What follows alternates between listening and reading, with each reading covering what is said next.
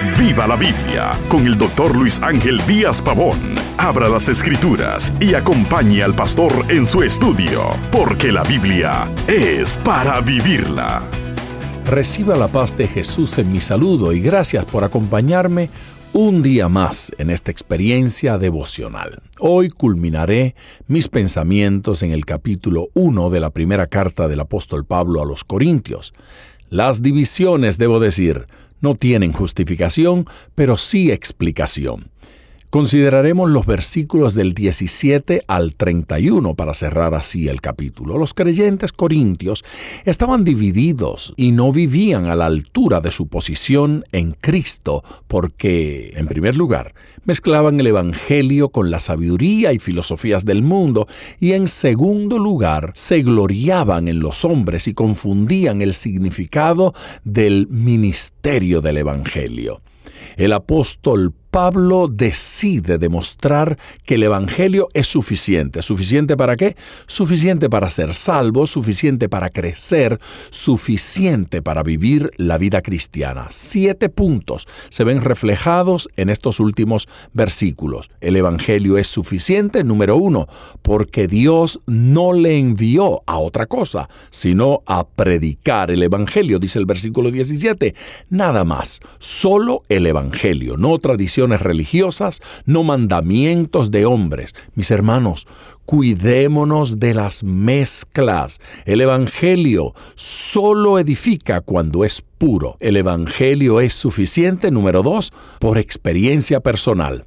A nosotros, dice el versículo 18, es poder de Dios. Tanto el apóstol como la iglesia en Corinto habían experimentado personalmente el poder del Evangelio. El Evangelio es suficiente, número 3, por lo que dicen las escrituras. Mira el versículo 19. Destruiré la sabiduría, dice. Desecharé el entendimiento. Es una cita de Isaías 29, 14, donde dice, perecerá la sabiduría y desvanecerá la inteligencia. Solo el Evangelio es necesario. El Evangelio es suficiente, número 4, por lo demostrado a través de la historia. ¿Dónde está el sabio? preguntan los versículos 20 y 21.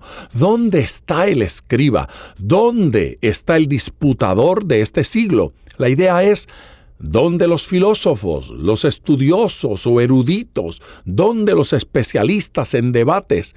Dios ha mostrado la ignorancia de esa forma de conocimiento. Con su sabiduría, el mundo no fue capaz de encontrar a Dios o la salvación. Entonces, ¿de qué sirve esa sabiduría? El Evangelio es suficiente por el mismo ministerio del apóstol Pablo, por su experiencia, los versículos del 22 al 25. Sin importar lo que los hombres buscaran, el mensaje de Pablo fue a Cristo crucificado. Dice que tropezadero, porque los judíos buscaban un Mesías político, locura para los griegos, porque no obedecían a las estructuras filosóficas de ellos. El Evangelio es suficiente, según el apóstol, por nuestro llamamiento. Reflexione en la historia de la Biblia y recordará cómo Dios llamó a los don nadies. Los llamó los transformó en grandes líderes. Recuerda el caso de Abraham, el de Moisés, el de Gedeón, el de David, el de Pedro, ¿cuántos más? El Evangelio es suficiente. En séptimo lugar, por la suficiencia de Cristo. Los versículos 30 y 31. Mire cómo cierra este capítulo. Mas por Él estáis vosotros en Cristo Jesús, el cual nos ha sido hecho por Dios sabiduría justificación, santificación y redención, para que como está escrito, el que se gloría, gloríese en el Señor. Muchas gracias y prepárese para que juntos miremos el capítulo 2 en nuestro próximo programa. Tenga un día cargado de vida, recordando que el Evangelio es suficiente y ponga todo su corazón al estudiar las Escrituras, porque la Biblia es para vivirla. Acompañe regularmente al Dr. Díaz Pavón en su estudio personal de la Biblia. La experiencia de décadas de ministerio de la palabra son vertidas en cada jornada.